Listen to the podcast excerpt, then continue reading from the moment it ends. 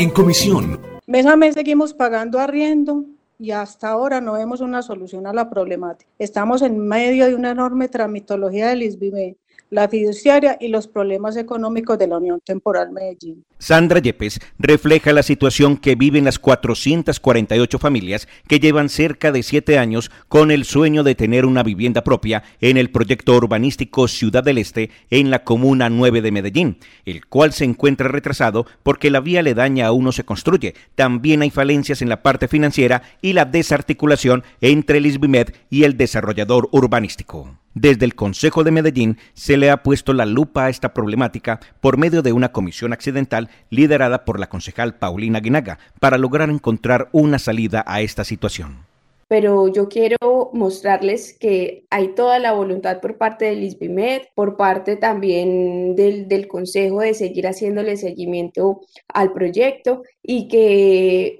el mal que bien el proyecto ha venido avanzando y creo que finalmente estamos viendo la luz al final del túnel. Este proyecto actualmente tiene tres investigaciones abiertas por parte de la Personería de Medellín y varios hallazgos fiscales por parte de la Contraloría pero gracias a la gestión de esta comisión se conoció una buena noticia en relación con la construcción de la vía. Calculamos que el 24 de mayo estamos iniciando la vía y estaríamos terminando plazo máximo 24 de enero. Si se cumplen los tiempos, la parte de escrituración se daría entre febrero y abril del año 2022, aunque siguen las preocupaciones porque varias de estas familias se han tenido que ir a vivir a otros municipios y otras no cuentan con los ingresos suficientes para cumplir con el requisito necesario para acceder al subsidio de vivienda. El ISBIMED se comprometió en buscar una solución. Por ello, la comunidad le agradece hoy al Consejo la gestión realizada. Con las comisiones accidentales se ha logrado bastante también. Ahora estamos viendo como una luz al otro lado del túnel.